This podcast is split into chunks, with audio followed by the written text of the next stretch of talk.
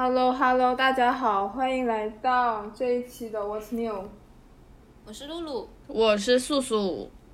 这一期应该是我们在二零二一年录的最后一期，所以，嗯，我们应该这是好像是我们录的第二个，第二个怎么讲？第二个跨年类，这是我们过的第二个年了吧？嗯好像是。嗯，一年了，人家一年出五十期，哎，我们一年，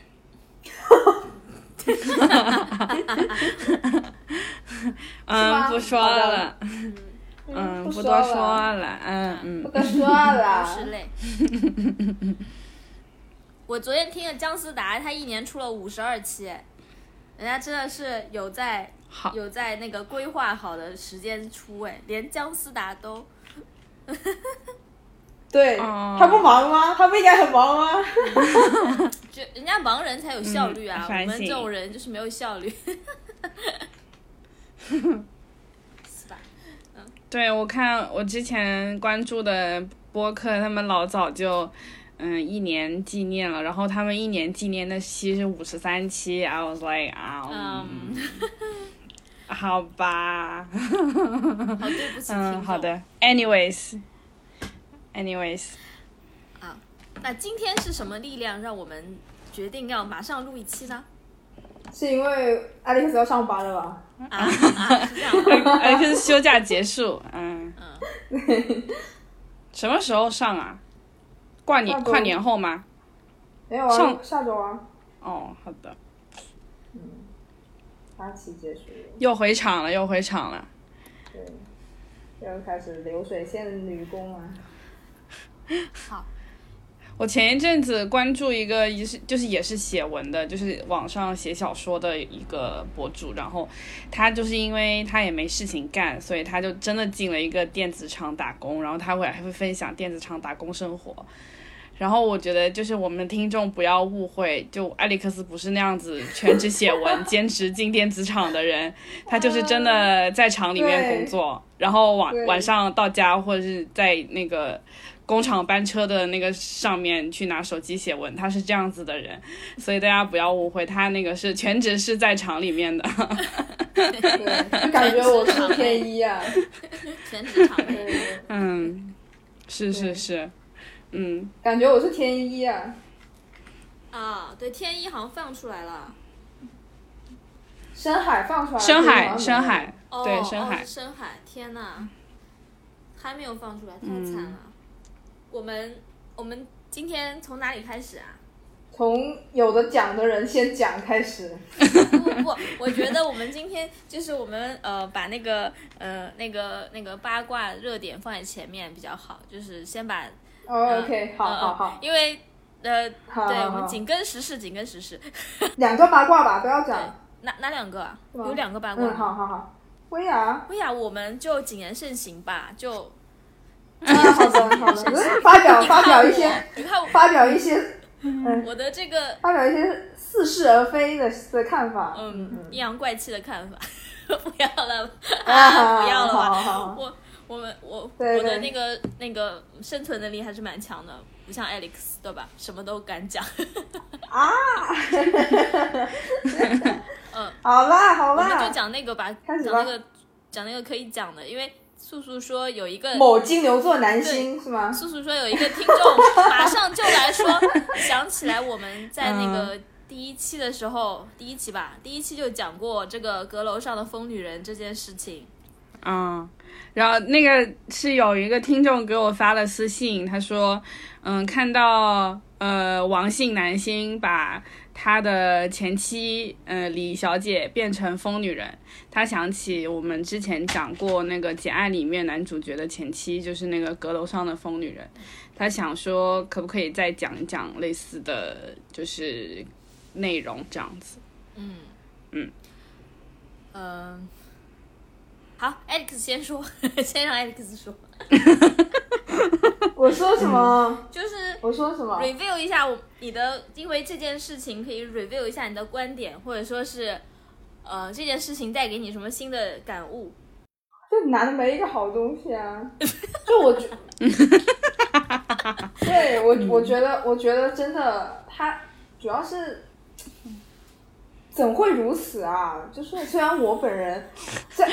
就是虽然我本人这样讲有一点马后炮，但是我我就是没有特别喜欢过王力宏，我就我觉得他长相都还挺，就太就是我之前他还是优质偶像的时候，我就觉得他这个人似乎有一点点油，就是他给我的感觉就是他很他是那种会全身而退的人。就是他会在每段感情当中全身而退，而且他会 PUA 你，他会在感情关系中拿捏你，他会那种故他是那种故意跟女生聊骚，然后聊完了之后说聊完了之后跟别人说那个女生是个婊子的那种男的。我他给他给我的感觉就是这样子的男的呀，然后他还是他，我觉得他是那种会，他是那种会跟别的男生分享自己女朋友的呃的的不能公开的照片的那种男的。然后我觉得他他，关键是他怎么会告诉他爸爸说他的他妻子的月事这件事情让我很想吐，对我很想吐，嗯，主要是他，嗯你。他是那种他滥交，但是他会用，就他本身他自己在那滥交，但是他又会用这个来攻击攻击，就以道德层面来攻击那个女的的那种那种男的。然后有些男的他滥交是滥交，他不会说 他就只是纯滥交，但是王力宏是属于那种我滥交了之后，我就觉得你是个公交车的那种感觉，就我就很讨厌那种男男的，就觉得对。我对他倒没有这么多感觉，但是我从。从小到大，我没有喜欢过他，就是没有不管他的音乐也好，还是他的呃那个也好，就是音乐不是说他做的不好，可能不是不太合我的口味，但是我知道他音乐还可以。但是他的人我没有喜欢过，因为他他的长相对我来说就是一个橡皮橡皮捏的人，你知道吗？就是我很我懂你意思，对对对对，就是就是好可怕哦，然后。就是从小这个感觉我没有具象化过，然后最这这两天我才把它具体解释为这样，就是一个橡皮人，橡皮人，而且哎，你你说的很有道理，它特别像神奇四侠里面那个，就是那个橡皮的那个，对对对对对，哦，而且。我我我看最近看我的友邻有说他就是说他也是很怕这就他也是比较警惕他这样的人，就是因为嗯他觉得王力宏从出道就一直在炒作他是什么书香呃书香门第，就是他们全家好像都是那种满门忠烈的感觉，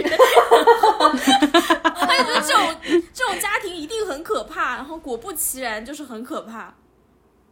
对我跟你说就是。现在我发现了，你越炒作什么，就是越没有什么。就你看，嗯，你看哪个哪个流量，他说什么“叉叉叉”台词绝了，那肯定那个人台词不行。叉 叉叉叉，肯定是他越没有什么，他就越炒作什么。王力宏一直说，一直说自己是儒雅的优质偶像，他绝对不儒雅，他绝对不，他绝对不。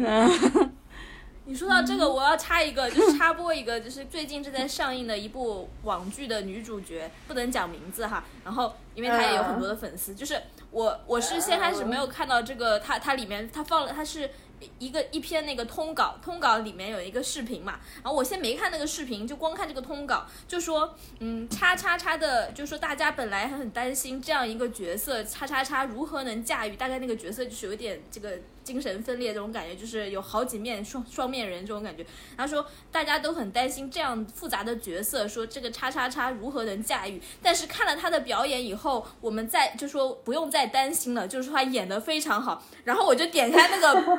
说他这一个眼神就演出了什么，然后我看完以后就说这演的是个啥，什么也看不出来，就是描述文字和那个视频没有一毛钱关系，就是看了视频对我的我对他更担忧了，我对整个片子都担忧。对，对我今天我今天也是搜了某某明星的呃百度百科，因为某些某些原因搜了他的名字，我就觉得哦。看到一些很很匪夷所思的通稿，就是 就是你，我就说你有脸，你有脸写，我都没脸看，就属于你看了之后就会脚趾抓地，就是嗯，好像跟我认识的那个人不是同一个人呢啊的那种感觉。我经常在看那个韩国 Me Too Day 的热评，我也是这样想的。啊，是是谁？我我不说，哎，那我经常看他们控评，我说啊，seriously，难道他真的会唱歌？嗯，大概也是这种感受，所以就是各位粉丝们，就也不要吹太过，就是大家也是长了眼睛、长了耳朵的。那天是内娱有一个天团啦，内娱某男天团，然后就是他们那天应该是一起去参加了一个什么大型颁奖典礼吧，然后就那天他们说，只要你搜广场，搜搜什么。呃呃，杀疯了还是赢麻了？赢麻了，说你只要搜赢麻了，然后你就 每一个人都赢麻了，啊，太好笑了。好，嗯，可不敢乱说了。嗯，就是这件事情里面，我就是觉得哪一趴让我最恶心，真的就是他爸爸出来手举那个手写信那一趴。我觉得这这整个把这件事情推向了一个高潮，就是我觉得太荒谬了，就是如此之不体面，让王力宏的八十岁的耄耋老人出来，就是像水滴筹一样，就是 王力宏的爸爸在那里水滴筹。我记得一个评价第一就说你这个要造型好像水滴筹，我快笑疯了，就是怎么会有这种事情？而且 他。摆出一副就是我们家就是那种我们满门忠烈被逼至此那种感觉那种态度的文章。问题是，他觉得自己的名誉就是他他们全家的名誉那么的重要，可是就在行文里面根本不在乎女性，就在那里写什么他的月事怎么怎么样。我真的作为女生，我觉得你你这么道貌岸然，你怎么不在？就你这么在乎名节，你为什么不在乎女生的名节啊？我就觉得很恶心。对，对。然后我觉得他老婆回不不他前妻回应的最好的也是这一趴，就他前妻，我开始一开始我没有看到他爸爸举信的这一段，我只看他前妻回应的那个，然后我就看到他前妻在回应里面写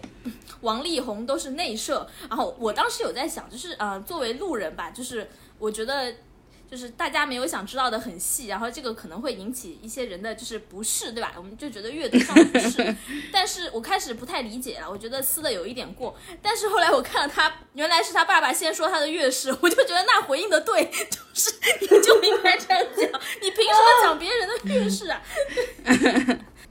操妈的，这些男的，特别是就是稍微有一点权利的男的，他就一定会把自己的权利。无所不用其极，在女性身上就是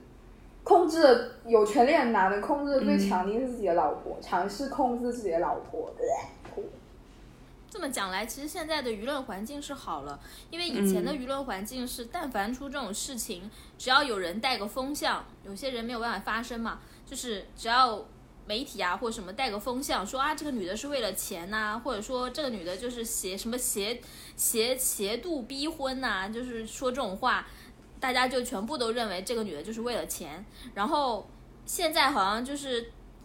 你就算有人出来带这个节奏，说啊她就是为了钱，我感觉也会被口水淹没，就是大家都会讲说，结离婚不谈钱谈什么？本来就是嘛，那女的为什么不能要钱啊？就是她现在今天她就是为了钱出来争一下又怎么样？对呀，嗯，我我觉得是是了，就是我今天也有看到一个博主，他其实他他的意思大概是说，他觉得婚姻乃至恋爱关系，他其实是家家包包括一些家庭方面的事物，他其实是 personal 的，是一个。私人事务其实是不应该拿到公众平台来分享的，但我是觉得说离婚当然是个私人的事情，但是离婚中的最核心的部分其实就是财产分配。那它其实，在今天这个怎么说女性权益还没有非常成熟，还没有非常得到保护的这样的一个社会语境里面，我会觉得拿出来讨论这个财产分配的，就是相关的事宜，是绝对是带有公共属性的。所以说，我所以说，我觉得是好事情啊！大家都认为说我离婚拿赡养费是绝对应得的，因为所以我的家务劳动是要被认可价值。虽然我觉得再怎么多的钱，可能都没有办法说弥补过去的花在小孩、花在家庭、花在维护家庭关系上的时间、精力跟金钱，但是我觉得起码起码我们有把这个事情，现在我们可以大胆的拿出来讨论，说你这个钱怎么给。然后怎么分配是不是合理？但是虽然说其他的事情、其他的细节绝对是公私域的事情，但是我觉得单单指这一项分分配财产这一项，我觉得是有一个好的榜样表率吧。我觉得对对，就像就不过是前几年同样的事情发生在小居娜身上，所有人都说小居娜是为了钱嘛。对，现在大家选择就是就是先听听、先听听女方怎么说啊，不是先就是先觉得女人是有罪的。但是我是觉得这个事情怎么讲呢？我的感受是，我还觉得就是李女士她本人就是真的有非常非常。怎么说呢？我有一个咯噔一点的点是，我觉得她非常的完美受害者，不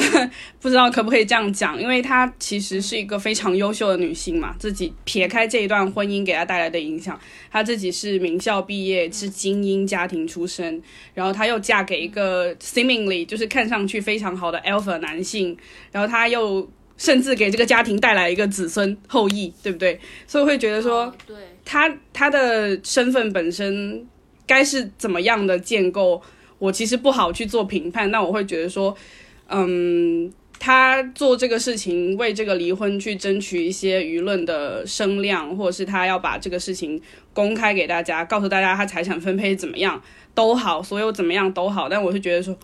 他其实是一个蛮比较完美的父权制度的受害者。但是所以，我其实想，我在这里是想讲说他。嗯，无论是怎么样的女性，在婚姻中付出了时间、付出了精力、付出了所有的事情，所有就是你的能量什么的，你就是一定要去争取到你应得的分量，在这这段婚姻里面。所以不要被所有的光环就是有点迷惑到，是因为他很好，因为他很精英，所以他才能拿到拿到这么多钱，不是？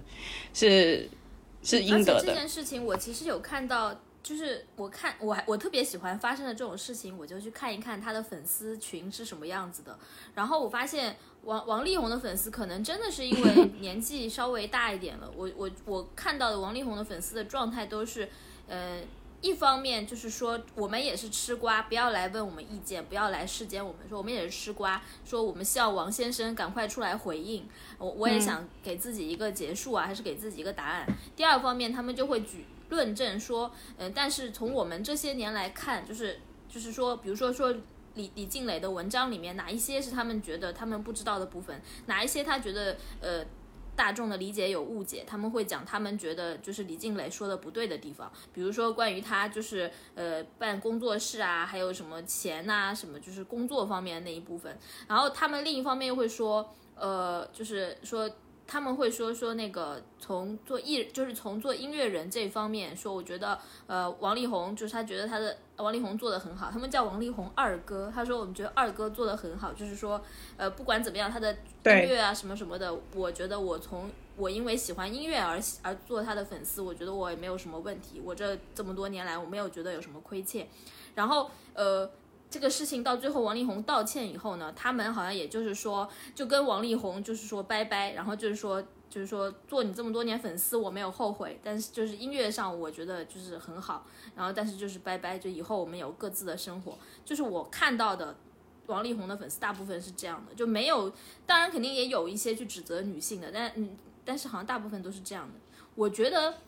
看得出来，他们并没有完全支持李静蕾，肯定情感上不可能这样，但是他们也蛮体面的，就是没有做一些很那种脑残冲动的事情。嗯，但是我我其实就是在想，因为他们说到一个理论嘛，其实我首页有一些我关注了一些乐评人嘛，有一些比较就是 geek 比较极端喜欢就是就极端钻研音乐的一些乐评人，他们在这件事上我看得出来态度就是那种。私事最后变成影响到这个，就让这个人完全没有，就是，就可能在乐评人角度看来，就是这些事情不关我事，我听歌就完了。然后以及他们会觉得，嗯，这个私德有那么重要吗？就是我也可以理解他们的态度。然后，嗯，但我的感觉就是，我觉得王力宏不冤，不冤的原因在，我觉得他他。他并不是完全就是说你们不要关心我的私人生活，哎，他从来没有过。他从出道那一天，他就在说他是优质偶像，一直他从出道那一天，他的他的整个公司就是在告诉大家，他出生在一个完美的家庭。我现在都记得，因为我是从公传公传自传，嗯，他上 MT 音乐才子嘛从他出道那一天 我就已经看的人，就是 因为活得比较久，就是我完全记得，从我知道这三个他的名字开始，他就在营销他是优质偶像，他就在营销他的家庭，一直在营销他有多么的完美，人人有多么好。那我觉得你就是应该把你吃进去的吐出来，你不是这样的人啊。当然就是是那句话啦，是那句话啦。他从一开始的就开始说自己是什么伯克利音乐学院音乐才子之类哎这的。这一点他和陶喆很像陶喆对也在所以营销这些。对啊，对啊，然后他们两个都哎，但是陶陶喆出轨，他们起码做自己做 PPT 道歉，好不好？你他妈王力宏今天要是做 PPT，我就算了，好吧？他写那么多错别字，真的让人大跌眼镜。对，而且，那我觉得说你很极端，你是极端乐评人的话，我也可以理解说，你现在还在听王力宏的歌，我觉得很正常啊。你现在还在听落叶归根，很正常啊，你就听啊。的确是不管你事，就也没有人出来问你的看法吧。极端乐评人就是我们也没有询问你除了音乐之外的其他 看法，那你就是嗯嗯，对嗯啊，嗯，是啊，那你就只输出乐评比较好哦。我其实还想到一点，就是王力宏的音乐，我承认他的音乐是有才华的，但是我又想问，嗯，难道他的音乐是那么不可取代的吗？就是说，如果不是因为他有这么多 privilege，他有这么多特殊条件，让他的音乐可以被你听到，你怎么确定他有没有倾倾压其他一些比他更有才华的人的资源呢？也许就是没有王力宏，也有别的人啊。觉得不用把他说的那么独一无二吧，我我是觉得了，我觉得他没有那么独一无二，就是，如果我的成长过程中没有听过《唯一》这首歌，也不会怎么样，对吧？就是 不会怎样，对，嗯，是啊，特别是王力宏是王力宏的歌曲风是长在我们我们 r e s t o Glue 的雷那个音乐盲区，对音乐盲区就是不理解，不理解不理解 R&B 啊什么 NB 啊，也没有啦，也有一些好听的 R N B 啦，但是嗯大部分的 R N B 我都不理解哈。对啊，而且我个人觉得王力宏的 R N B 写的并没有比我们 PPT PPT 达人陶陶喆好啊，就我个人是这么觉得，他他的是的呀。R&B 写的，嗯，嗯，我觉得陶喆好哎。陶喆写歌很经典，但是王力宏，说实话，我知道他有很多就是传唱度非常高的歌，嗯但是我会觉得这些歌有一点点无聊，你不觉得吗？我觉得听王力宏的歌很无聊哎，他写的歌词都没什么意义，他就是蝴蝶眨几次这已经睛才算是有飞意义的行。我是至今哎到我二十六岁这一天，这已经是 我都没有意义的，理解你没有听十二生肖吗？什么什么念一遍，然后说这就是十二生肖。还有 A I I，我就是 I was like，哦，Oh girl，呃，就是那种他有一首。歌叫什么什么？你不知道我为什么离开你？那那那整首歌是在唱什么东西啊？哎，对，就是那个，就是就是就是那首，就是我讲的那首。I was like。呃，我说你不必为了写这一首歌特地跟刘亦菲拍个电影吧。在我心目中呃我觉得 OK，创作水平来说，周杰伦和林俊杰要比他们俩强。对不起，我我很喜欢林俊杰的音乐，然后呃，周杰伦就是有一些我很不喜欢，但有一些我觉得嗯牛鬼才，就是这样的感觉。然后王力宏和陶喆嗯就是、就是王力宏和陶喆对我来说就是啊，就是一些我不会我没有的选，我也不会听的歌。就是，哦，陶喆我觉得还好了。王力宏就是我可以理解，就是他受欢迎，但是就是就说实话蛮无聊的对啊，写的他们现在歌，对我来讲，但是我不会觉得说不行啊怎。么可能是王力宏写的啊？他那么没文化，刘亦菲的歌词写的还还挺好的。他他应该写歌之前应该有人帮他校对吧，错别字之类的。我小时候一直对，是我小时候年轻的时候一直对王力宏，虽然我就是我不理解，但是我尊重的原因是因为我很喜欢的一个音乐音乐人，就是张张亚东，我很喜欢他写的歌和他编的曲，就是张亚东。呃，有一次接受采访，他说他觉得就是呃一些年轻的偶像也有非常会创作的。他说，比如说王力宏，他说他有一次听了王力宏的歌，他惊为天人。他说啊，怎么呃，就是意思就是说，原来偶像也有这么会写歌的。然后我那个时候我就觉得啊，也许我我听不懂王力宏是我的错吧，连张亚东都觉得他写的好。然后，但是直到今天我也不能理解，就是我就是不太喜欢他，就是不长在我的耳朵上，我的耳朵听不了。对，其实这个概念就是就是，哎，他的作品现在下架了吗？还是怎么的？没有吧？没没没没没没有下架啊。应该没有吧？没有没有没有不至于了，不至于。随便嗯啊，没有犯打一些可以可以可以停啊，原则立场啊，对不起啊，可以停 了忘记了，对啊，停住吧，忘记了，可不敢说，可可不敢，可不敢，嗯嗯嗯嗯。啊嗯，哇，小爱家好敏感哦，久病成良医。嗯，好的，要不要聊一下疯女人这个 concept？因为我觉得观众点菜的话，我们还是要 respond 一下你讲。的蛮透彻的啦，那一期疯女人，我觉得我们两期我们两期节目都对，讲其实的可以反复拿出来评点，就是。一一期就是疯女人，另一期就是男人观测及坍缩。你说这两句话，哎呀，这可以解决天下万事啊！就 是 所有的瓜都可以拿这两句话来点评。是是是是嗯，是的，是的，是的。就是我们的观点已经解释的非常透彻，然后已经也是被这个时间和历史验证过的，所以大家请认真听。嗯，是但是的我，观察到很好笑的一件事情就是，呃，好多就是骂那个王力宏的，就是骂男人没有一个好东西啊，就男人恶心，不要靠近男的，好多这种转发。然后有的时候点进去，他上一条这一条还在说王、就是男人就是不要靠近男人什么的，然后下一上面一条前一条就是他在转发他的爱豆。说他发大水了什么的，呃呃呃，是追呃追星请女孩的注意道德三观都很都很都都很超前，就是都很好，但是他们又无法摆脱自己的很灵活吧嗯，己肉体很灵活的。这个这个这个动，就是怎么说，肉体的这个欲欲望，就是嗯，是一边觉得知道男人都不是好东西，但是没有男人又很很难就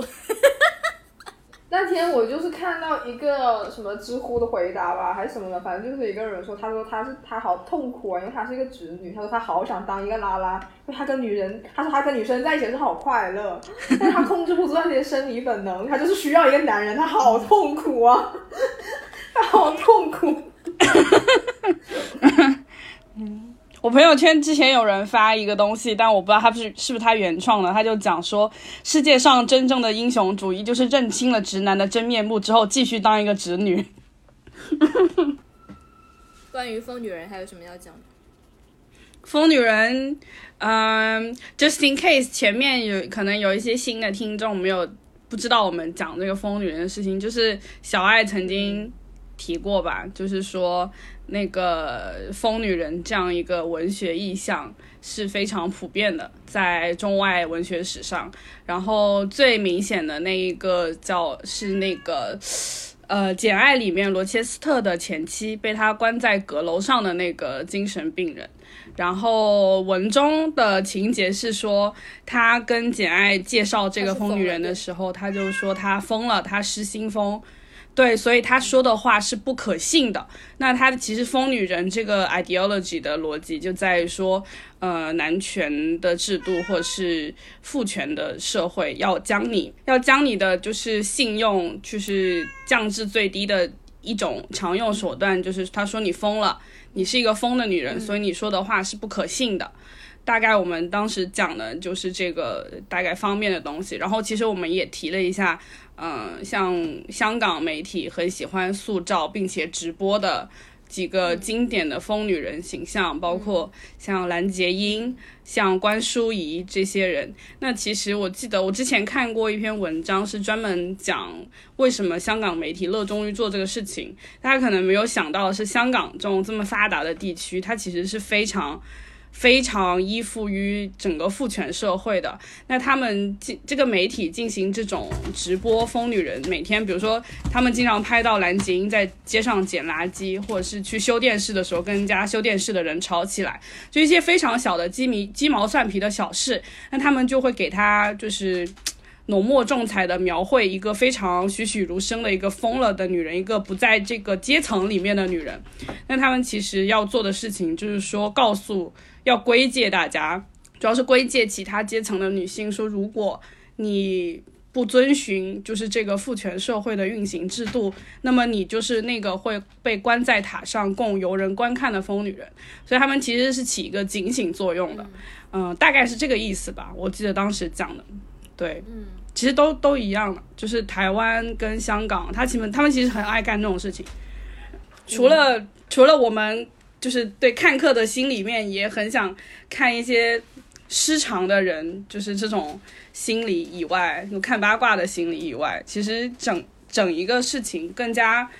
更加深层的原因有一有一部分就是说我这个父权的制度，我需要告诉你，我惩戒了哪一些不听话，然后不按照我的这个思路来走的，就是女性，所以她们就是变得落魄，所以她们就是变得穷困潦倒。其实很大一部分原因是这样子的一个，就底层的思路是这样子而且。我觉得是各个各个文化里面都会把一个女人，如果你愤怒了，就是你愤怒了，你就是疯的。然后你嗯，行为上行为上比较特立独行，你也是疯子。就是你一定要循规蹈矩，然后你要嗯心态就是你要你不能愤怒，就就是对女人的两个要求嘛。很多男性在我眼里，我觉得玛丽莲曼森就是个疯子。我觉得就是我也可以说他是个疯子吧。那我我觉得那乌迪艾伦我也觉得他是个疯子，就有好多人我都觉得他是疯。就男的如果疯，那他只是他只是疯特立独行而已，就大家会很尊重他，respect 你特立独行，就是对不对？但是女人如果我上街捡垃圾，那我就是疯子，就是就就是就是女人是不能就不能有特立独行的，然后女人也不能愤怒，就是是那冯小刚有一天呃被媒体报道，于是他冲到别人的媒体那里，把人家那个车子给烧了。对不起，这里补充一下，这个人是窦唯，我是我记错了。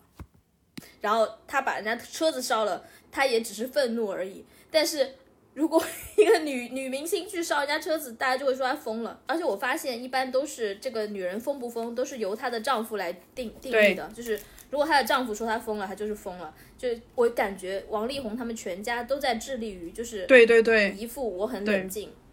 我爱我的孩子，我爱我的家人，我很隐忍。我拜托你，李小姐，你能不能理智一点？你有没有觉得他们一直想要用这种方式来规训他？就是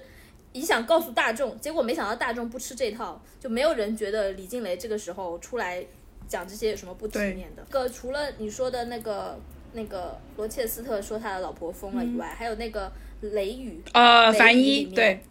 也是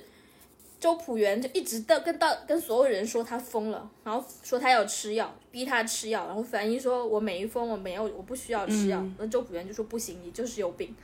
就就是这样，我感觉王力宏就是这样，对啊对啊那一段真的后面很恐怖说的说对说你要不停的换心理医生，然后来证明他有病这件事情，我也真的觉得他做得出来，真的太恐怖了。这短短的一段话真的是太可怕了，好可怕。我我看到谁说的，就是也是我的友邻说的，说他觉得希腊戏剧里面最好的一个就是梅蒂亚，就是因为梅蒂亚就是一个女性的愤怒，就是我就是愤怒，你说我什么也没有用，我愤怒，我把我孩子都可以杀了，因为我恨你。我觉得就是梅丽亚就是就是就是她就是够疯，她就是够、够愤怒，她就是有一种就是嗯，你害怕吧，你害怕就对了。嗯，所以我是觉得，因为我我我们前几期一直讲疯源的时候，我觉得我应该就讲过，我觉得风就这个社会对风的定义就就是主流话语权对非主流话语权的压迫和霸凌啊，因为女性一直是非主流话语权，所以我们的思维、我们的逻辑就是不被。父权就是主流父权所接受的，就我们的思维其实没有不正常。我们女性就是我们可以互相理解我们在做什么，但是男性不能理解，所以他们就觉得我们的逻辑是错的，对我们的思维是错的。对所以我们疯，嗯，所以现在，嗯，就是大家发现，就女性 发生之后，很多女性也会觉得说理谅解，然后通过不断的打拳，也会有一些男性开始谅解我，谅谅解就是意识到原来这个世界上存在着另外一个跟他们不一样的思维模式。我觉得这个是挺值得，就这也是一个成果吧。就是而且我觉得女性就是不要再去像我之前说的，不要再去希望男的。可怜你，或者是怎么样去同情你，或就是觉得说去帮助你那样子的话，那个权利依然是在男男人手上的，就是那个话语权其实并没有交到你手上，只是你通过你把自己强行塞到他们的语言逻辑里面，就像之前其实很多所谓呃早期的一些大女主刻画，就是说那个很 respect 那个女的，也就是说那个女的她的行为模式像男的一样，就是她。她的逻辑是男性能够接受的，比如说，其实我很喜欢，但是我还是说，这其实就比如说《九姑娘》，你们看过那个这个港剧吗？就是其实其实很好，是个很好的剧，是很好的剧。但是但是《九姑娘》她之所以被其他男性 respect，和她被女性 respect 的理由是不一样的。被女性 respect 是因为她够独立，但是他被男性 respect 是因为有一个女人竟然能够像男人一样的做事。而不，而不像女人一样做事，就本质，对对，就本质，他们男性对于他们这些女性的欣赏，是因为不像女人，他觉得他们不没有没有女性的，对他们不像女人，他们有没有女性的情感特质，那种什么所谓愤怒和他们觉得非理性化的那种特质，所以我是觉得。新新的时代，我们有了一些新的机遇，去让这个世界看到新的女性思维和女性视角。不要放弃打拳。哎，说到这个，我要 Q 一下，对 Q 一下，我对不起啊，Q 一下我们那个 NCT。我前两天就是我们 NCT 的一二期的演唱会上面啊，某位成员跳了一段，就是 literally literally magic night，就是就是。跟 Magic Mike 的编舞查重率百分之九十，就是，然后，我当时想法就是，他现在我活在一个就是男爱豆都不需要掩饰的在贩卖男色这件事情，就我觉得很好啊，就是嗯，就是就要这样取悦我们，就挺好的，就是就是不需要掩饰，你就是在卖男色，我就是在买男色，大家都是这个，大家就很平等，对，那个露露刚才说那个愤怒的女人这个形象约等于疯女人，其实我是还想到了像美杜莎，大家都知道的，就是那个蛇发女妖，反正她就是一个那个雅典娜的女祭司嘛，然后就是有某一天被这个海神波塞冬看上了，然后波塞冬就给她强上了，然后。雅典娜知道这个事情之后，就觉得她脏了，就是她觉得她弄脏了自己的神殿，她就把她变成了这个蛇发女妖。然后后面就是，嗯，她就，然后就反正美杜莎嘛，你知道，就是所有人所有男人看到她的脸都会变成石头。然后最后的最后就是有一个别的人，有应该是个王子吧，I don't know，反正就是他把这个，因为他就是在那个海上。呃，美杜莎就那个海上就是横行霸道嘛，就反正她也很恨这个男这些男的，因为其实她说实话并没有做错什么事情，她只是因为这个事情非常愤怒，所以她变成了一个就是很有力量的一个复 so called 的复仇女神。然后最后她的那个头其实被砍下来了，因为没有人可以直视她的脸，他头被砍下来了，就是。其实前一阵子在那个美国的最高法院前面有一个塑像，一般来说关于美杜莎的塑像是这个把他头砍下来的，好像是 Perseus 吧，这个人，就是这个人因为把他杀了，拿着他的头，所以你告诉大家你们现在可以看他的脸了，一般是这样子的。但是之前最高法院前面的塑像把它反过来了，就是美杜莎把这个男的杀了，所以我会觉得说。呃，其实美杜莎在这个事情里面，整所有事情里面，她都没有错。她首先她肯定是受害者，对吧？其次，她是被雅典娜作为女性本身驱逐出了这个群体，所以她变成了一个非常强大的、很愤怒的一个女性女神吧，应该这样讲。但是最后的最后，故事的结局还是她的头被砍下来了。所以我觉得说，其实就是所有的故事都神话跟传民间传说里面，其实都。就只能说历史一直在重演，就所有事情，我一旦这个女性展现出我要复仇，或者是我要愤怒，那么整一个她的下场就会变得很惨。但是所以我会觉得说，女性的愤怒好像对男权社会，或是对这个整一个 patriarchy 的这个制度来说，是一个怎么样？他们是会很怕吗？我就下一次都要愤怒一点哦，要多愤怒一点。所以就是，这，但其、但其实比较神奇的是，就算就是每一个文文明里面都会有愤怒的女人被杀死了，这个就基本上每个文明都每一个神话故事里面都有愤怒的女人被杀死了这个情节，但是。有一个文明里面愤怒的女人没有被杀死，她被当成女神崇拜。但是这个文明是现在可能全世界歧视女性最严重的文明吧，which is 印度。哦，她她最伟大的女神就是家里家里女神，她就是她是她是属于那种什么？他们那种是属于什么？一个佛会有很多像，就是有什么呃怒相，嗯嗯嗯，对对对对对，一般有三个脸，嗯，对。然后那个女神她她生气都会变成家里女神，家里女神就是她会毁天灭地，她有用她用她的生气起来她有毁天灭地的力量，就是谁都打不过，她老公也打不过，反正就是最牛逼的一个女神吧，就很牛逼，她就要把这个世界给毁了。然后，呃，她老公就出现了，她就一下子踩到她老公的头了，她就醒悟过来，哎，我踩到我老公的头了，然后 她就，嗯，然后她就停下来了，她的愤怒就消散了，嗯，对，但是呃，对，很荒谬吧？但是他们还是很崇拜家里女神，就是并不觉得家里女神是不祥的象征，他们觉得家里女神是荡尽一切世间不不洁净的事情。就是荡尽一切凶恶，就恶鬼，然后被伽梨女神杀死，他们很崇拜。但是他们这个文明到现在，它依然就是，它其实整个印度印度教里面有挺多他们的一些寓言神话都挺尊重女性的。就比如说有什么，呃呃，一个王国，呃，可能有点记不太清了。听众朋友们，如果知道，可以在评论里面补充。就比如说一个王国，呃，有两个呃。一个国王还有国王的弟弟吧，他就用他自己的妻子做赌注，就是跟别的国家的人下注，就是输了的话，他妻子就要脱一件衣服，反正就是最后结果是他妻子要袒身露体在所有人面前，他妻子就怒斥，他就他妻子就是就是说你怎么可以把我当做呃东西抵让出去的那一段那个辩驳是非常精彩的，在神话故事里面，然后。嗯，其实他们在那个年代就有一个比较先进的，就是崇尚男女平等，然后觉得这个是这个事情是不对的、不正确的。最后这件事情也的确被神给惩罚了这个事情，所以我也不明白，就是可能中间他们的文明出现了一些断层，然后就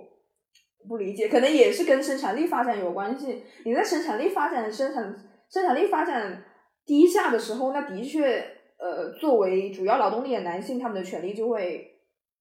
就会上升，没有办法，这也是没有办法的事情，因为人类的文明前进的方向就是这样，你必须要达到一定的、一定的社会，要达到一定的繁荣程度，去去将纯粹的体力劳动就是没有那么重要了，然后大家可以做一些比较平等和自由的工作的时候，才能重新意识到，其实男女是一样的。我还想到一个，也是在微博上看到的，就是呃，应该是 TikTok 上面有一个男的，他就是他发了一个，他发了一个视频，就是他在洗手间里面，然后洗手间的那个那个玻璃呀，还有那个搪瓷盆都被锤碎了，然后那个门外有一个女的一直在鬼喊，就喊什么 I hate you，就是我恨你，然后就是一直在，就是那种声音非常之就是哭。呼喊，然后就一直在捶门，感觉这个门马上就要被锤开来了。然后就那女的在外面尖叫，然后这个男的呢，就是那种表情，就是那种说，你看，就是那种表情，拍拍自拍拍镜子里面的自己，拍一拍被这个女人损损坏的东西，然后再拍拍那个。我好像看过这个。然后那个男的意思就是说，你看他疯了，就是说我就意思就是说他他要杀了我，他疯了。然后他传了这个 TikTok。然后就很多那个国外的网友就他没有想到，很多国外的网友全部都发了关于这个跳出来骂他，就说有特别是有一个男的说这个东西如果在五年前我看到，我一定会想这个女人她疯了，就是天呐好可怕，这个女人她疯了。然后但是现在他说但是现在我我只想问你，你为什么这么冷静？为什么我们都我们我们都知道你为什么这么冷静？然后我觉得这个话就是很准确啊，就是。这个重点如果不是在于说这个女的疯了，是在于这个男的，你如果能够这么冷静的对待这件事情，你还拍东西上传，你就就说明你完全已经知道他他他会疯，他会这个样子是因为什么，而且你没有，你真的没有在担心他会杀了你。你没有在担心他会杀你，只是享受这种把他逼疯的快感。然后后面就有好多女生就讲说自己，她说我我以前就是门门门外面的那个那个女生，就说我被这样就是对待过。我当时看了以后，我也是觉得我完全能够体会那种，就是被逼疯的那种感觉。然后你还被人当做疯子，反正看那个视频真的让我就是叫什么 trigger warning 了一下，就是 我觉得如果你有过类似经历，你千万不要随便看，那个看完真的会。就是有点难受，对，嗯嗯，而且我记得那个女生在墙外敲门，就是在门外捶那个门的时候，她那个声音听起来非常的绝望，你知道吗？就是你对你就你就绝对你看完这个视频，就是假设你如果你要点开看的话，你看完这个视频，你一定知道肯定是这个男的，就是一直在尝试操控他的心情，一直在让他。就是患得患失或怎么的，反正我我看到后面，我看到后面有一些后续是，就是其他的就是其他的女性在这上面那个 TikTok 上面有就就就就评论这个事情，他说这个男的已经一直在就是对他 manipulate，一直在操控他，所以他就精确的知道什么事情可以 trigger 到这个女的直接发疯，他就是一直在做这样的事情，所以他才这么 chill。我当时也是看到这个，我觉得好可怕，好可怕。真的就是，有些时候我就想说，是因为在这段关系里面陷得太深了嘛？然后你不离开的女性是因为呃，就是就是已经被操控的太深了吗？还是我知道有很多女生她们会觉得说，就是被驯化成，就是会自己给自己提问，说他其实还是爱我的吧？就是自己给自己安慰说，他其实爱。我想告诉你，如果你有这样的疑虑，你对你的男朋友或你的丈夫有。你要对自己提出疑问，说他还是爱我的吧？那这他就不是在真的爱你，因为真的爱是没有疑虑的。他你会感感受得到他在爱你，即使你们今天吵架了，你们今天他你觉得他说的某句话让你很受伤，但是你不会觉得就是在那怀疑说他他我找不到他爱我的证据。就是如果你找不到的话，那他就是不爱你啊！不要再试图找了，好吗？就离开他。对对，你要从那个状态里面出来。呃，就是你现在那个状态里面的时候，你会呃真的要死。但是有我我的感觉就是有一天你突然就是出来了，你就是突然想通了，你就你就会你你就就这个东西就是一定要有想就是想明白的那一瞬间，你就会好很多。对对对，说到这个，就两性关系以外，但是我我想到这个就是操控感情的这个，就是那一天我看了一个韩国综艺的 card，它就是讲家庭的。然后里面有一期，就是应该他每一期都是讲一些问题家庭吧，我就只看了那一期小小的那一段，就是他他们家里面就是夫一家三口，夫妇还有一个女儿，说他女儿有很严重的那个情绪控制问题，就没有办法控制自己发疯，应该有一部分原因是因为天先天的吧，可能他就是可能大脑里面缺少一些什么抑制激素吧，他女儿对，然后他们那一天他女儿就发疯了，就是就不能用这个词啊，就是他女儿就情绪失控了，因为。他他不搞他搞不清楚钥匙和锁的区别，他很他很小，就大概就可能就是真的是很小，反正应该是幼儿园吧，搞不清楚是很正常。他搞不清楚钥匙和锁，然后，嗯，他就想知道，其实他也很着急，他也很想知道，但是他就是他妈就是讲的很语焉不详。然后到第三次还是第四次，他其实他已经他知道自己在做什么，他不该这么做。然后爸爸就出去吃饭了，他就一直在里面摔摔，就是在地上打滚。然后他也没有试图去伤害别人，他只在地上打滚。然后他做完了这一切之后，他稍微平静下来，他去桌上吃饭。然后这个时候，他妈突然说了一句：“所以你现在知道什么是钥匙，什么是锁了吗？”他他女儿就当场就是就是发疯了，就是继续发疯。天呐，很恐怖那种感觉。他就是当场就是继续发疯，然后他他女儿就在那哭着说。他妈妈是故意的吗？怎么会问这种问题？他女儿为这个事情纠结这么久，他还现在还特地来跟他确认，这不就完全一个 trigger 吗？他他他女儿就在那哭着说，所以呃，什么钥匙就是怎么怎样锁就是什么怎么样的。然后他妈就他妈还跟他讲，就是故意把事情搞得更复杂，跟他说什么有些锁是密码锁，你懂吗？他女儿就是越来越发疯，越来越发疯。他女儿就开始在家里面乱跑。我也在问他妈，有一种感觉是故意的。然后然后更可怕的是，他就在那哭，然后他爸就过来劝他，然后他爸妈都过来劝他，然后他就跟他爸说不要他妈，就让他妈走，就说他爸说你怎样才会好，他就说妈妈走开我就好了。就是他女儿其实也知道，呃，他妈是故意的，也不能说是故意，他知道他妈说话他就会崩溃，就是嗯他的原因，他情绪崩溃原因所以是他妈的那种所以他妈为什么呢？他妈为什么有原因吗就？是没有没有说原因，就应该也没有问他原因。他妈就是挺就在旁边带着一个笑意观看着全部，我觉得很 creepy。就我我能够理解那样子的感觉，就是他他妈，对不起，我可能在恶意的揣测吧，但是我能够理解他妈可能觉得他女儿抢夺了太多她丈夫的注意力。哈啊啊，我又想起一个鬼故事了。你这样讲，就是，呃，我记得我之前看过一个很久很久以前的帖子，是在天涯还是哪里？是那个铁主他开他开帖，他就讲说，他觉得他男友的妹妹很烦人。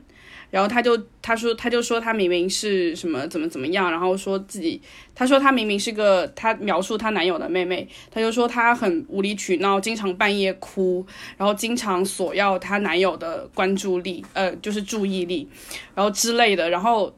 下面，然后结果下面其实一开始都是正常的评论，他就说，那你男友的妹妹是不是有点太就是介入你们的生活之类的？但是后面最后有一有一栋楼，他突然提出一个事情，他就说，楼主你可能是有产后什么抑郁症或是精神分裂。那个男友的妹妹其实是他女儿，哦男友是她老公我。看过这个帖子，我知道你在说什么。这个我现在我靠，我现在鸡皮疙瘩都起来。然后那个帖子就是说，她这个这个女生，她觉得她男友的妹妹非常烦。她说她男友妹妹还半夜还睡他们就是床的中间，哦然后在，然后那个楼，然后后面的很多人都是劝楼主赶快去看一下那个医生，然后后对，然后后面。呃，因为一开始大家其实给他好的建议，就是说，那你要不让你男友的妹妹搬出去，不要再跟你们住之类的，就是真的把它当做这是一个非常正常的，就是正常的场景吧，生活场景。那一旦那一楼有一个人说你应该去看一下医生，因为我觉得那个男友的妹妹是你的你的女儿，然后后面就是后面我有点忘记这个事情的结局是什么，后面就是被。好像那个后面楼主的朋友也来发帖或者什么的，他就讲说，确实他那个产后精神有点不太正常，他就觉得这个他口中所谓的男友的妹妹就是她自己的亲女儿，然后她觉得她女儿非常烦，她觉得她女儿就是要抢夺她丈夫的注意力，所以我当时我看到这个我真的鸡皮疙瘩起来，那个好像是零几年的事情了，真的是我我觉得有某些听众肯定是听过，这个帖子我有印象。对，反正真的很恐怖，到后面真的是非常恐怖。她甚至想掐死她男友的妹妹耶，最后我反正真的觉得很可怕。我不知道有没有记错，反正就是真的是妈妈抢夺，就是女女女儿的，就是那个家庭地位什么的。反正我觉得好可好吓人哦。你讲的那个很像，真的，呃，下面一个话题也很重要，就是嗯因为这个是我真的是，当我看到这个东西的时候，我就立刻打开我的备忘录，把这这个我记下来。我就想说，千万不能忘了，下一次波茨牛一定要讨论一下。就是我具体的帖子我不记得了，大概就是说，嗯，有一个电视剧的改编吧，然后。呃，他的那个原著的那个小说作者可能出来，呃，就是讲说这个剧被改得面目全非之类的，就是说他觉得改得很，就是这个影视改得很不好，说这个剧本他不认可之类的吧。然后，嗯、他发了这个东西以后，有这个相关影视编剧就出来怼他，就说。好像还不是这个剧的编剧，是其他的编剧，就就就出来说说你你如果把这个你自己把这个影视的 IP 卖了以后，你就没有权利说这些话，你也你也不应该插插手到这个创就是影视创作里面，就是说因为影视化就小说影视化，他的意思就是说你不专业，你根本不懂为什么要怎怎怎怎么样，就是说确实话说的也不好听啦，就是没有很善意，然后。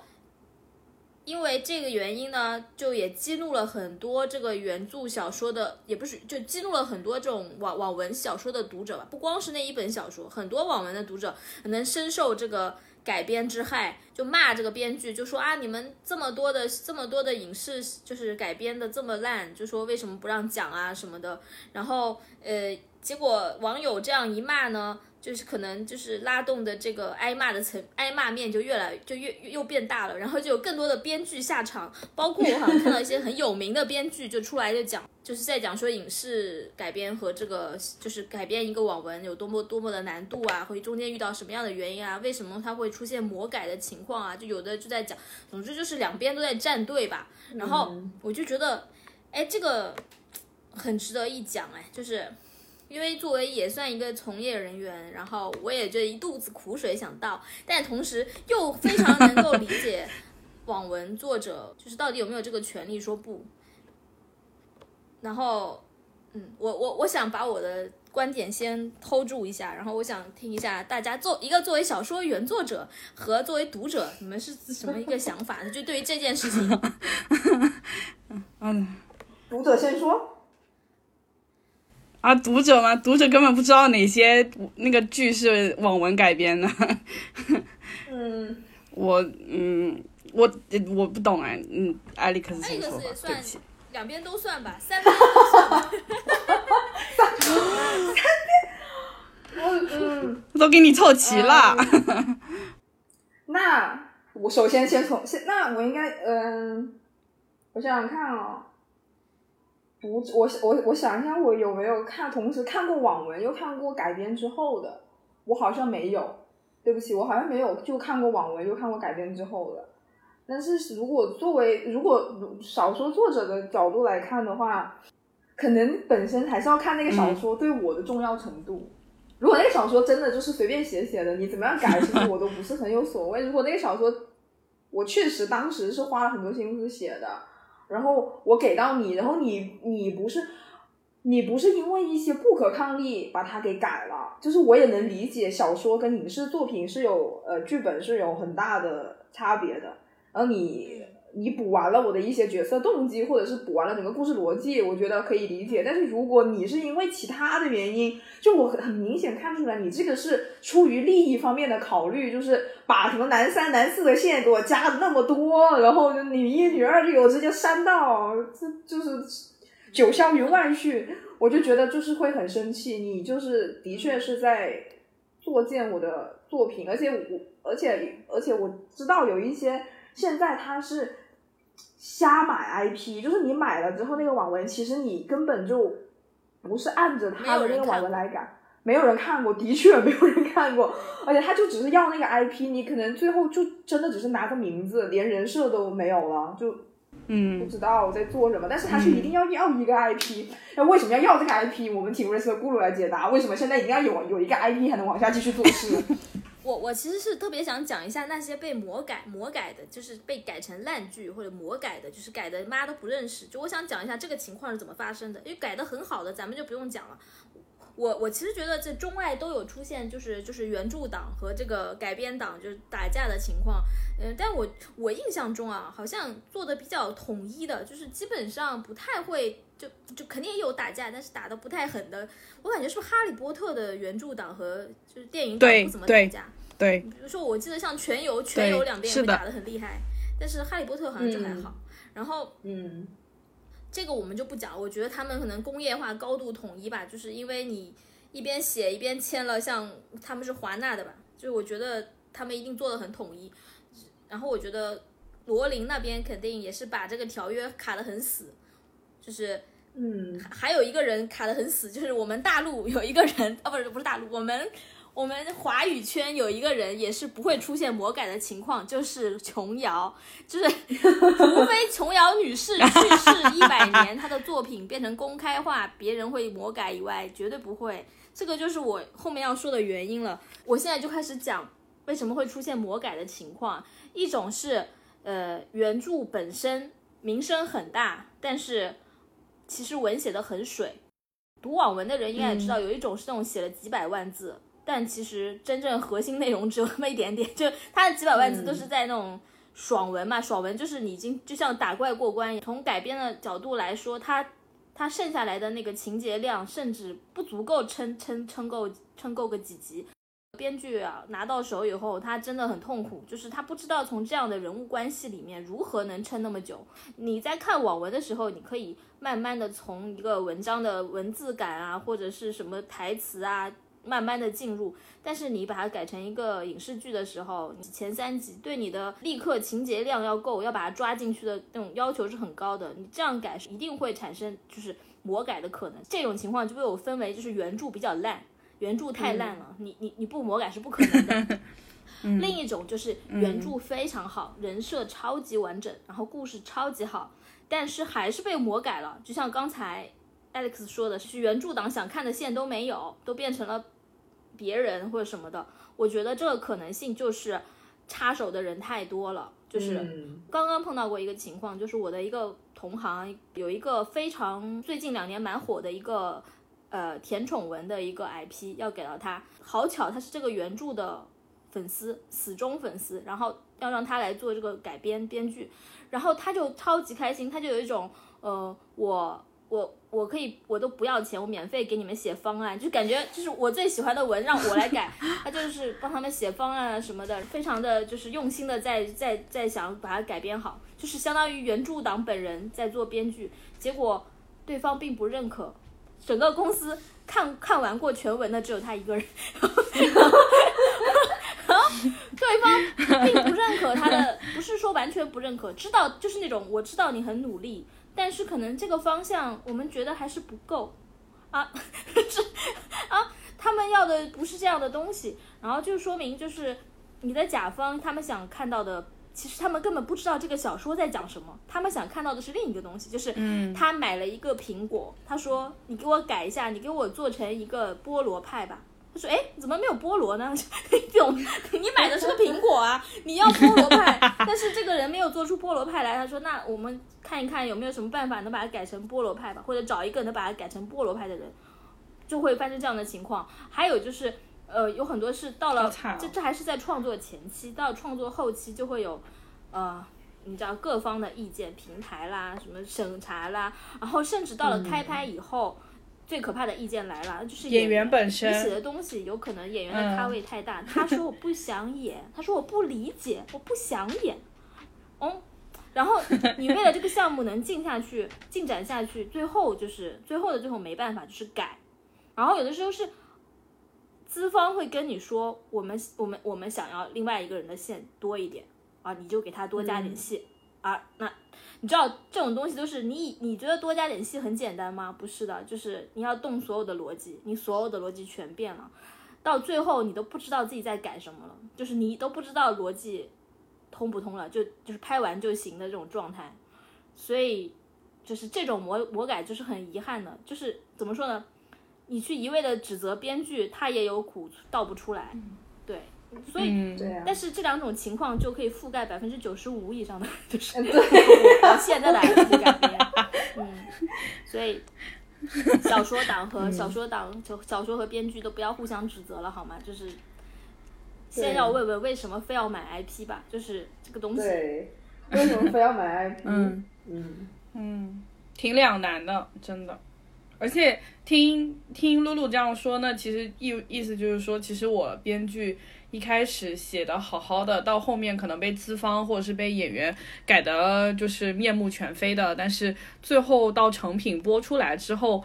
那观众骂的肯定就是编剧，就是你们 干 最多的是挨最多的骂，对吧？而且还有一个原因是，编剧他也确实不是工具人啊，编剧他有自己的。每一个编剧有自己自自己的风格，他自己想要就是加入的怎么说私货，每一个编剧都会有，你或多或少都会有一些改动啊。我看到网上很多只看文就完全也不关心你这个剧是怎么做的人呢，他骂的话也会让我觉得很荒谬，但是我又会觉得说，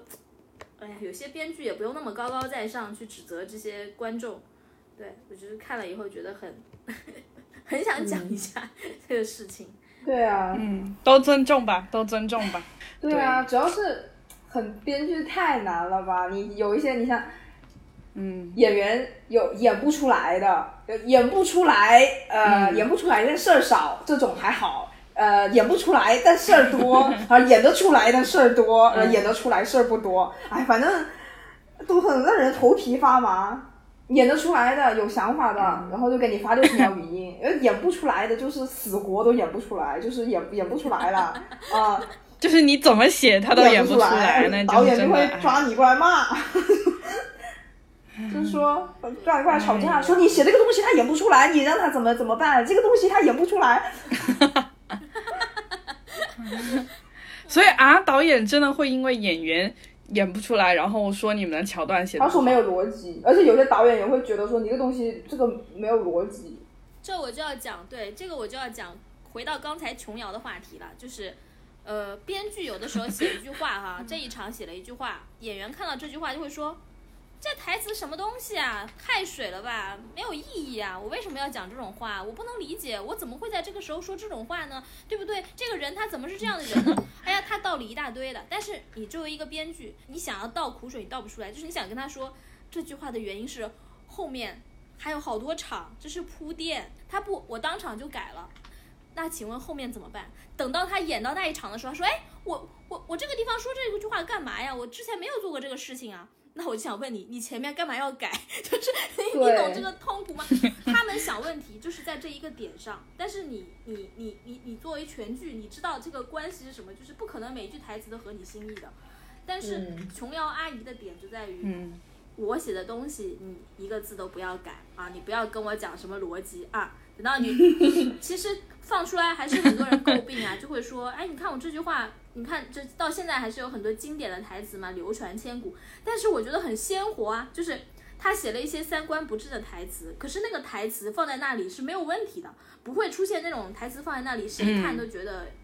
这个剧我看它有什么意义，就是你懂吗？就是那种毫无意义的台词。如果，但是现在的演员就会跟你说。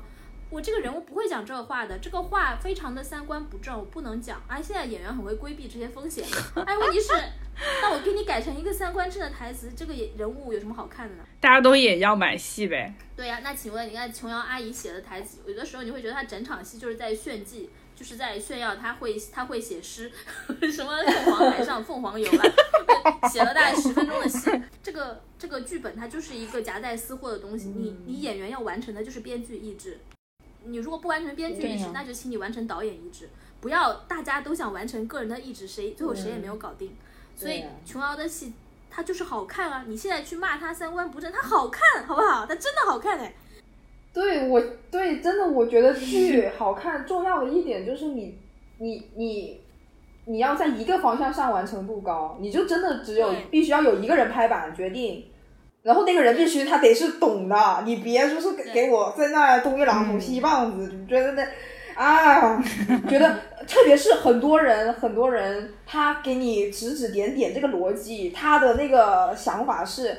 我我点评一台冰箱，我还必须要会制冷吗？我不需要，我就是觉得这里有问题，我就是觉得这里有问题，我要提出来，我让你改，我。我觉得我们讲了，我觉得我们讲了二十多分钟不能播的东西，这个真的不能播啊！我我讲太细了。我们讲哎，你们俩的新鲜事吧，讲讲。我没有什么新鲜事，我的新鲜就是我今天生日。我们怎么都不知道啊？没有什么新鲜事，没关系没关系，反正我也没有。什么星座？射手座啊。射手座啊。哦哦，还没过啊，射手座。没有哎，二十一号嘛，对啊，但其实也没什么特别的心思，就是只是对哦，你射手座，我怎么三百六十五天中的一天，挺好的，非生日和生日快乐。嗯，好的，没有。那我的新鲜事，或者我推荐一下我最近看的那个剧吧。反正我一直想说，就是这个剧的名字叫做《The Sex Lives of College Girls》。大学女生的性生活，这可以可以讲了吧？嗯，对，反正它就是如标题所示，大学女生的性生活，就是一群新入学的女生，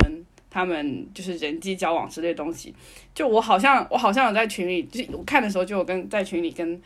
呃 Alex 跟跟跟跟露露说，她非常直白，然后就非常之类的，但是。我觉得哈，我不是拉踩，我觉得比《Sex Education》好看一点点。嗯，是我的菜，是我的菜。就是，对，他就反正就讲四个女生，然后来自不同的文化，还有种族还有教育背景之类的。然后他就是在同一所大学，同他们是一个寝室的，我觉得有点像美国粉红女郎的感觉，大家可以看看。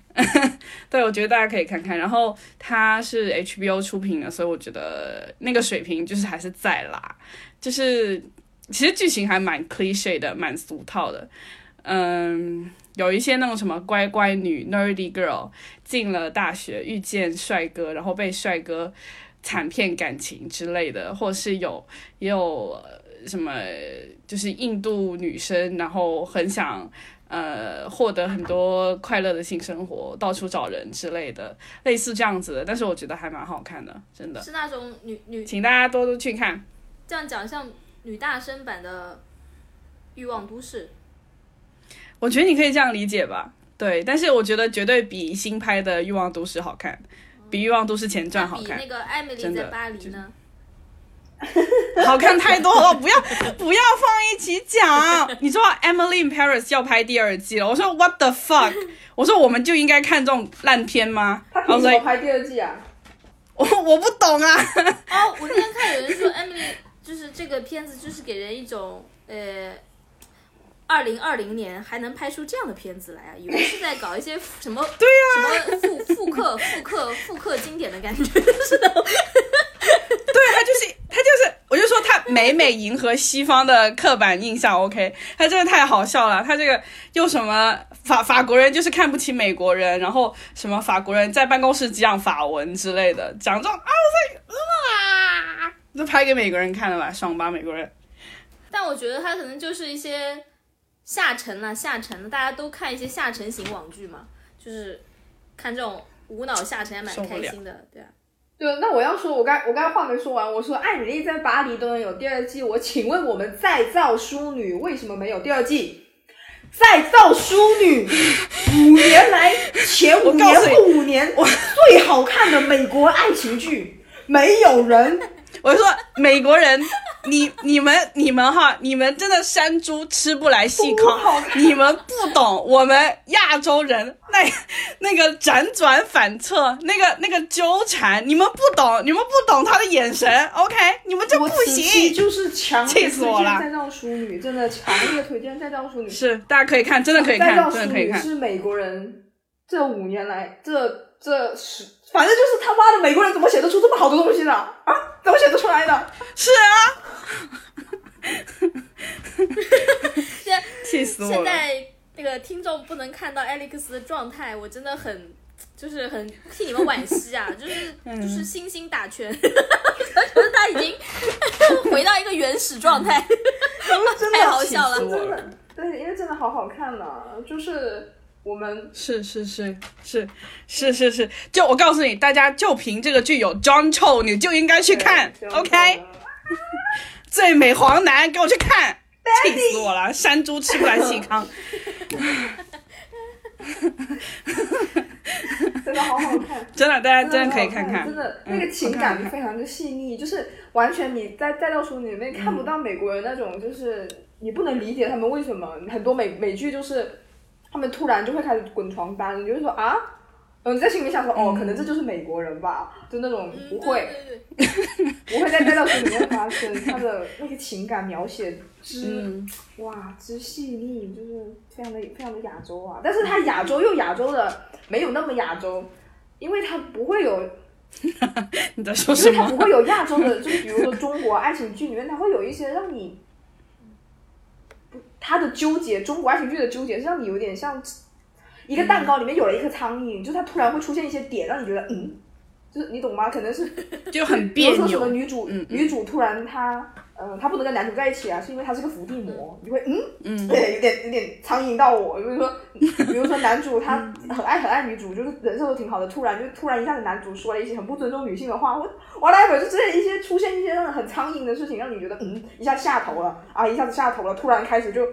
传统了，但是在做处理这种又发生在比较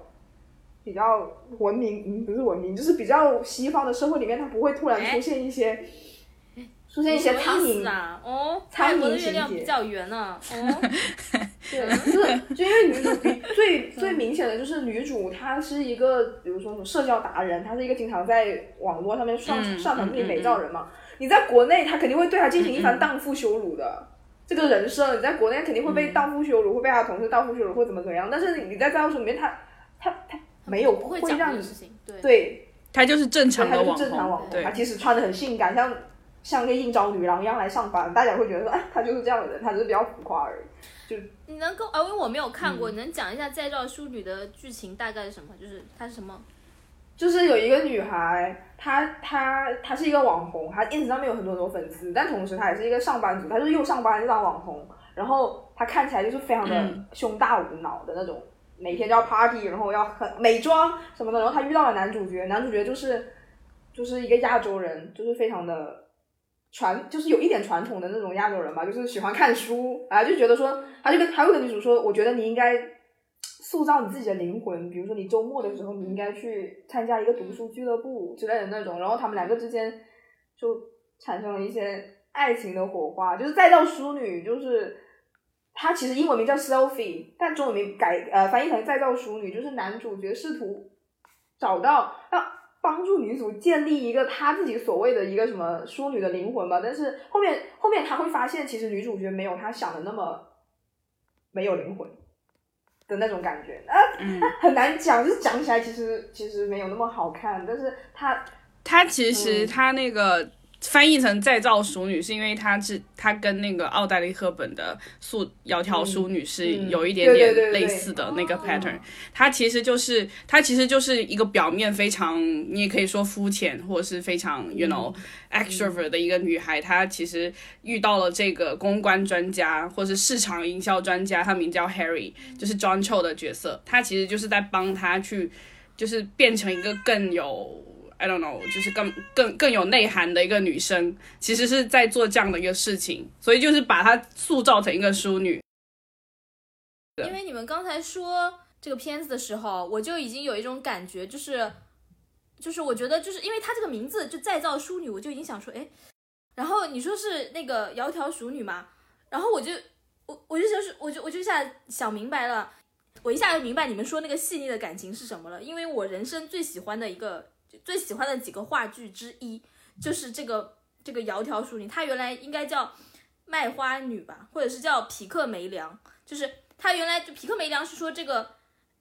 就是这个这个是谁写？萧伯纳写的嘛？就是他就是在讲一个一个语言学专家怎么去改造一个卖花女，那个卖花女是讲一个粗鄙的这个就是对那个英国粗对对对下对的人的语对对对对，言，然后这个匹克梅良去改造它，然后就让它嗯就是说你你学会了就是。伦敦上流人的这个语言以后，你就可以就是、嗯就是你把你改造成一个淑女。结果当他真的把一个卖花女改造成一个淑女以后，好像是我我我印象中是这个淑女就爱上了这个这个匹克梅良，然后但是匹但是是的他就他就就这个匹克梅良又不要他，反正最后就是也我爱上了你，但是你又没有给给回馈给我。相同的。爱，反正就是我当时看那个剧本的时候，我就好心痛啊！我就觉得，就是我完全就是心痛，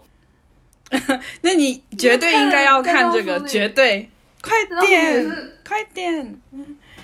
就是这个梗我就会心痛，你知道吗？就是。那你必看，嗯。必看，必看，然后 啊，你必看，写的非常的细腻，非常的，嗯，很好，写爱情写的很好。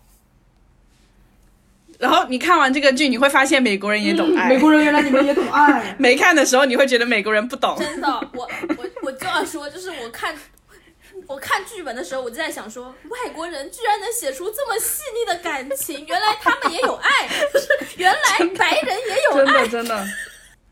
真的，你真的要看《再造淑女》，但是非常可惜，它只出了一季季就被砍了。但是，所以我就说，美国人山猪吃不来细糠，这么好的人觉得这个剧剧不好看，真的发真的疯真的不行。真的不行，真的不行，太差了。我们能够理解那个心痛、那个纠结，他们不能，他们会觉得说，why？What the fuck? Just go for it！他们就是国这个内有没有平台？国内有没有平台买一下懂啊这套淑女啊？我们从我们中国开始拍的，我们可以拍三季。拜托，这样也可以，这可以。但是说实话，那个剧真的很好看，嗯而且我当时看的时候，我我不知道它的背景，或是任何一切它的 它的，我不知道它一切的好评或是背景什么的，我都不知道。但是我当时因为 John Cho 去看的，看了之后说还好我看了，真的很好看，真的。然后后面他传出被腰斩的消息，我真的气疯了，我说捏捏我的太阳穴，我说不行，我们这这么好的剧你们你们不懂。你们不懂。我最近在看那个我喜欢的一个播客，然后就是里面推荐的，就说那个 Netflix 上面现在可以看到那呃 Seinfeld，就是呃《宋飞正传》，就是一个和 Friends 齐名的一个啊九十年代的一个情景剧。嗯嗯嗯嗯，就是说，在国外就可能《宋飞正传》是、就两边会打架，就是外国人认为《宋飞正传》更好，然后 Friends 觉得跟《宋飞正传》比根本就不行，就说《宋飞正传》有很多哲理，就说 Friends 可能现在这个时代看就过时了，Seinfeld 就是永远不会过时那种感觉。然后我现在看了三集，我还没有，我觉得他剧本写的 没有没有 Friends 好，但是不知道是不是那种很 极客的想法，就是你往下看会觉得哦，原来是这个意思。对，就是 slow cook 有一点，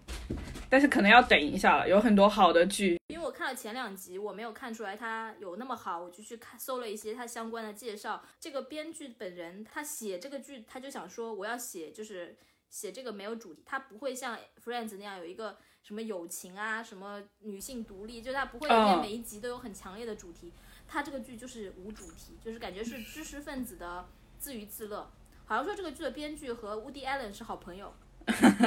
可能还是蛮有深度的吧，所以我打算再看一看。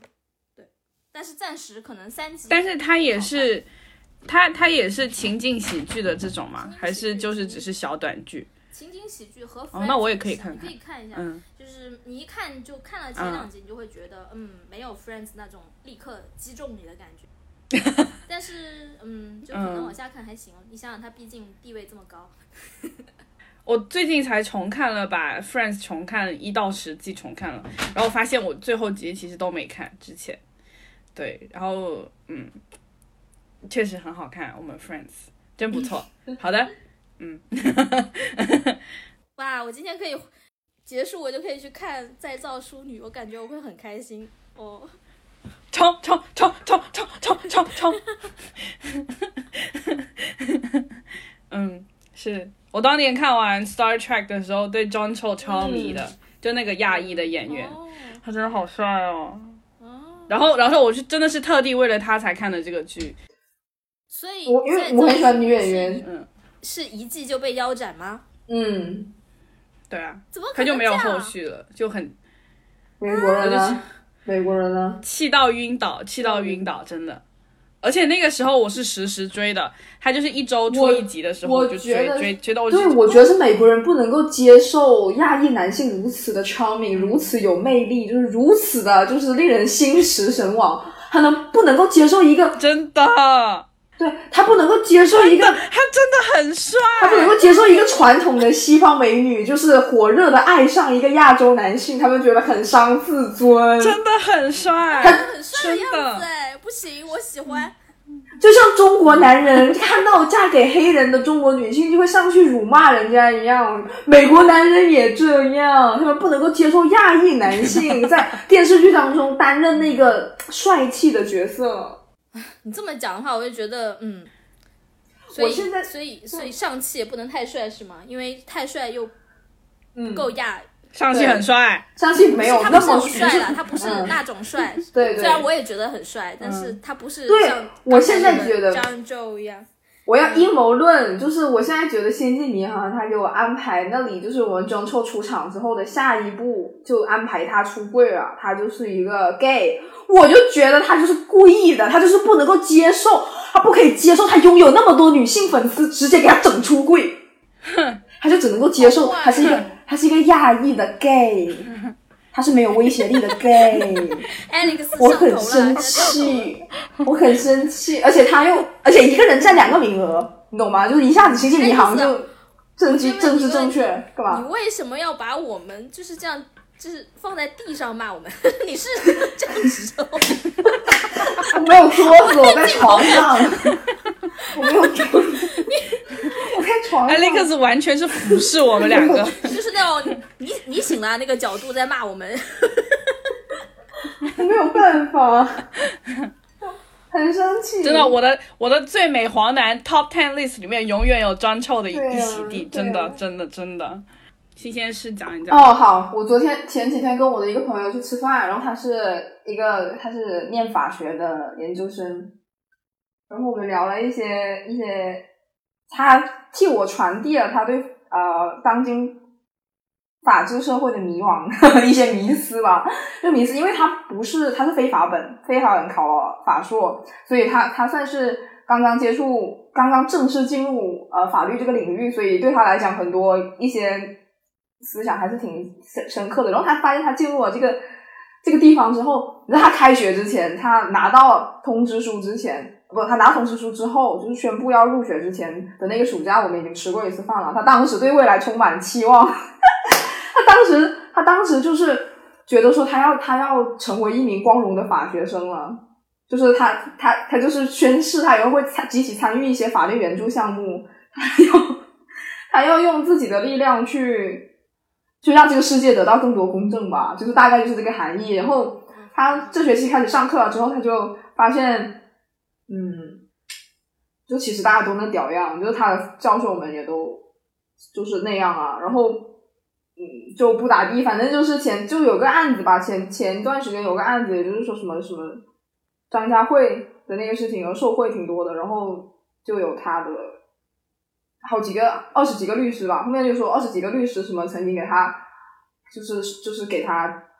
怎么讲那个东西叫什么，就是他就是那个东西叫什么，给钱给他那个动作的那个那个名词，二十行贿贿，赂行贿，行贿，哎，行贿，行贿，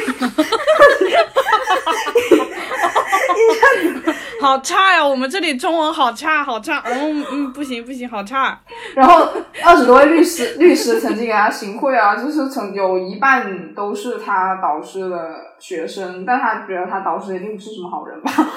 这样讲好像会被掐掉，但是他就是说，他们老师在课上就说，现在中国的法治社会就是大案看政治，中案看舆论，小案看关系，真的吗？嗯，差不多吧。啊就是大概的法治情况就是这样，就还挺那什么的。然后他跟我讲了一个我没有听过的一个一个案件，我现在已经把那个人的名字也忘了，但是我觉得一搜大家应该都能够知道，他是一个内蒙古的，叫什么呼呼呼，我忘记了他的名字好长呀，这是五个字的名字，对不起。然后就是说。是当年的一个冤假错案，就是有一个十六岁的少年，他跟他朋友去电影院看电影，然后他出来了之后，他朋友先走了，然后他去上了一个厕所，然后他再，然后他再出来，啊然后你知道被吗？杀了，就我知道就被枪毙了嘛，说他把那个人奸杀了，他死了好多年以后，是有一个呃奸杀好多人的一个人，他出来说那个也是他做的，而且他说了一些细节嘛，就是嗯，最后证明说那个那个那个年轻，嗯就是那个你说的那个呼什么，他是他是被冤枉的。对，冤案。然后但是但是这个呼什么已经被枪杀了，所以他很快，因为那个时候是严打，那个时候是九几年，正好是严打，打就是对追求判案判案率啊什么的，然后就从他被捕，从他就是他第二天就被捕了，从他被捕到他枪决只用了六十二天。所以其实可能是不是整一个司法过程也可能还没有很完整的，就是真的成熟的走完一趟。他当时是说他同学，他他同学其实有被关起来嘛，就是都被当天晚上就当天都被抓进去拘捕了。然后，嗯，他同学说他听到隔壁房间就是传来就桌子动一下，然后他就叫一下的那个声音，就是怀疑会有虐，就是有屈打成招的那个行为存在。那所以就是按照他说，按照法律程序的话，如果有任何这种情形存在的话，他的所有供词都是不能够被采纳的，检察院是不能够采纳他的证词。但是就是当时的情形，啊，是属于严打了，所以就挺挺因为会。造成这样的原因，还有一个是，就是警察很想要，呃，有一个办案的一个，就是一个标准，就是我要在多长时间里面把这个案，就影，就当地影响很很恶劣的话，我要马上把它破案，我我破了，我才能拿到一个什么。当时好像不光他一个，还有一个女的是，就前几前几年还在说吧，就是有一个拿了好多次先进工作者的一个什么女神探，什么女女女女警长，就说在她手上破了破获了多少疑难大案，然后结果有一桩案件就是她的冤假错案。其实，就我感觉是因为上面的领导想要想要他的业绩，然后他要业绩，他就需要要求下面你必须什么保证有一个多少的破案率。嗯那下面的人为了这个破案率，什么百分之多是百分之九十九的破案率，什么百分之百的破案率，他就要干这种事情。对啊，我之前不是说了吗？这段可能要掐掉。就之前也是九几年的时候，就是我们这有人偷烟，就直接三个被拉去枪毙啊，因为是遇到严打嘛，你偷烟就直接枪毙啊。so 就还挺还挺还挺感慨的。然后他说这个案子其实一直到比较后面才翻案了，就到九六年一直到一四年，一四年有一个记者，然后写了一篇文章，开始在党政系统里面传播，然后很多人看到了之后，这个案子才算翻了过去，就是去真正的给他翻案，说他其实是无罪的，这样，所以，所以很多时候他但是人都死了。所以其实他的他，我觉得他想讲的意思就是，有些时候，有些时候他也不知道他自己在坚持什么。学法的人，学法律的人，他们自己也不知道他们在坚持什么。所以我觉得罗翔很伟大，但哦但是我觉得就是最痛苦的也是像你朋友这种人，或者是像罗翔这种人吧。有很多你看很多学法的人，他自己就拿他嗯当做一个可以赚很多钱、可以光宗耀祖的一项职业而已啊。他自己本身道德观都那个样子。你你知道罗翔在很多法律界人士心目中是一个傻子，他们觉得这个人什么读书读傻啦，呃，觉得他的三观有问题啊，觉得他道貌岸然，好多法律界的人是这么看他的。你就可想而知他们自己。就是我想起来当时那什么案件，那个性侵幼女那个案件出来的时候，不是有一个一个群的律师、准律师都在那里讲说什么他这个没有犯法，怎么怎么怎么。这种话你说得出来吗？就算你说的是有道理，但是你明明你看得出来他们那种、嗯那种漠视这种人间疾苦的那种态度，让你我可以说李云迪吗？啊，我可以讲李云迪。对，因为我同学跟我讲李云迪，他觉得李云迪这个事情就是是把他个人信息二次公布了嘛。就其实你嫖娼，你对他做行政处罚，这个是没问题的，完全没有任何意义。但是他把他个人信息进行了公布，所以全世界都知道他就是就是李云迪嘛。所以你这其实是在对他做二次处罚，是但我觉得他们就是要把公众人物，如果你出了这个事情，我就要爆出来，不管你是吸毒也好，还是呃嫖娼也好，他对我只要你是公众人物，嗯都会这样。对，所以我是觉得说，现在互联网环境是属于比前几年更加的可怕。原因就是因为每个人都是私刑官，每个人都这名分太大，就是每个人都都觉得说，每个人都有自己的一套量刑标准，每个人都觉得他能够说这个人他判了他是他犯了什么罪，他应该怎么判。每个人都可以站出来说，我觉得这个人他就是应该啊、判判死刑啊、他就怎么怎么样，他就应该判死刑。每个人都都认为自己的那一判是对的，但问题是，就比如说举一个很简单的例子吧，就是私刑泛滥会会导致我们对我们失去对对规则失去信任，就是任何不是说呃你我们不应该同情某个某个公众人物，应该不应该同情某一个犯罪的群体，但问题是我们更加还感到害怕的是这个规则不稳定了。然后这个规则是要坍塌的，所以我们普通人感到害怕。如果我连规则都不能够相信了，一条规则的倒下就跟米诺骨牌一样的，所有的规则不知道哪一天就会没有了。所以害怕是这一点。还有一个就是，嗯、比如说之前不是会有人说，嗯、买卖儿童就拐卖儿童的话就应该判死刑嘛。然后我的法学同学就说，这个想法就是很多人会有这样的想法，但就是比如说量刑从严，但是想法就是不正确。买卖儿童死刑就会导致呃人贩子他如果有要被发现的危险的话，他就会直接把小孩杀掉啊。因为因为对，直接撕，就就跟就跟就跟绑架是一样的。就如果说你绑，就比如说，我记得之前是什么，然后李嘉诚的小孩还是什么的就被绑架，然后就是说他们就是觉得说，呃，我记得有针对就是香港那边的法学界，他有针对这个事情讨论。他说，其实应不应该说，我们就是应该从严去惩治，就是去警示这些绑架的人，就是说你们这些绑匪这样子做是会死刑，那他们就是更会肆无忌惮的把这个小孩直接撕票。对，就是类似。对，而且昨天我也跟我朋友讲到这个，我说这样子就会让人人贩子直接撕票。他说那直接买卖同行啊。我说那买卖同行得到了结果就是很多小孩甚至没有被卖的资格，那些女婴生下来就会被掐死在医院的马桶里。那天也是我们的听众让我们去听，让让我不是在群里面说了嘛，说因为哈利波特就 J.K. 罗琳的事情，然后他说那个不合时宜，有一期就是最新一期讲的那个取消文化，我就我真的觉得值得一听，就是我听完以后，呃，我我我觉得有很多启发，包括就是我觉得取消文化就是现在的一个嗯一个酷刑，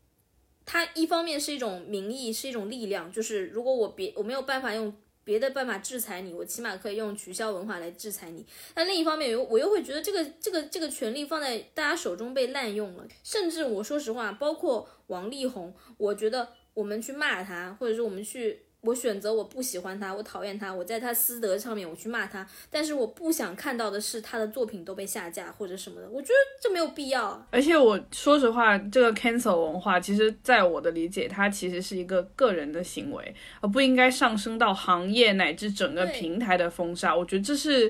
这是不对的，在我就是可能比较 old school 了，我的看法，我是觉得说我可以抵制，我也可以不看，我可以不消费，我也可以不了解，不想知道都可以，没关系。大家绝对仅限于私域、个人层面，你不能说我今天就是要你这个直播间就封掉，我今天就是你有你名字的戏我全部给你删掉。我觉得这样就已经 way too much，我觉得就是有点已经就是这这不是这不是该嗯怎么说呢？这不是应该整一个行业或者整一个平台、整一个社会环境给到你一个封杀？我觉得这个事情绝对是真的。有点太泛滥了，我觉得公权力在这里面的角色是真的完全被扩大，所以我觉得就不对。对，你可以看不惯一个艺人，你可以觉得他做的事情就是滔天大罪，就是毫无人性。我觉得，当然就是在没有犯法的情况下，假设他犯法的要他他要改正的话，我觉得他的所有人都是值得值得，就是可以再从他他们想从事什么行业就从事什么行业的。但是舆论环境就是一直在缩紧，然后。各个方面都是一直在缩紧，所以我真的觉得就是看不下去了，有点。嗯，anyways，anyways，我觉得，我觉得为了为了让我们的话题能够轻松一点，我现在决定强加一个一个栏目，就是。大家推荐一个好物推荐吧，就是 不涉及任何东西的好物推荐，怎么样？加一个夜配环节，叶配环节，但是没有钱没有钱赚的夜配环，这样大家会开心一点。任何生活好物推荐一下，大家就会开心一点。让我搜一下，看我最近买了什么。嗯，一定要是。一定要是真的很好用啊！不管是任何，嗯，好，让我看一看好物吗？你们有的话，你们可以先投影仪，我觉得很提升幸福感。对，对对对，真的，你在房间装了一个吗？我也把投影仪移到我的卧室来，简直太幸福！我待会儿就要用投影仪看这那个再造淑女，哎，我会幸福死的，真不错，真不错。哦，我推荐了，我可以推荐牌子吗？因为我最近染头发嘛。可以啊，为什么不可以？嗯，我没给钱。呃，对，可以推荐。嗯，是一个英国的牌子，我最近是漂了，然后又把它上了灰色我的头发，然后我觉得很好，也有可能是因为我头发本身很好，但是我不确定，所以大家可以试试看。它它的名字叫 Bleach London，Bleach London。然后它的漂发就是它的漂粉跟它的就是去就是怎么说补色洗发水都很好，就是我这个头发已经一个一个多月了，还是非常的灰，所以大家可以试试看。而且就是它它而且它不臭哎，我觉得最好的一点是，会有很多那种漂粉，它就是有那种非常强的消毒水的味道，然后你用到头上你会恶心。我有一些用起来我真的会恶心。去店里漂的时候，我这一次就是买了，然后去。相熟的店里面去让那个 Tony 老师帮我用，所以我觉得还不错，所以大家可以试试看。如果经常有烫染的同朋友可以试试看，真的很不错，而且而且一点都不贵。呃，也没有就一点都不贵，但是相对来说不是很贵，就是相对其他没有什么用的产品来说，它是比他们甚至还要再便宜一点，但是很有用，所以我觉得很不错。自己在家漂也可以。不好意思，这里是做后期的露露。我因为一个操作失误，把我后面有一段介绍那个好用物的都给删掉了，所以嗯，现在也没有办法，我只能补充说明一下，我推荐了一个小奥汀的大卫四色修容盘，我觉得非常的好用。然后就直接到了节目尾声啦，就 实在是抱歉，只能这样结尾。然后，因为现在剪完已经是二零二二年了，我们录的时候是二一年的十二月份，所以就跨了一个年。然后新年发现我们录的东西又有了一些新的进展，那我们可能后面还会继续呃讨论吧。那就期待我们的下一期吧。OK，嗯，好。嗯，好，再见，朋友们，拜拜拜。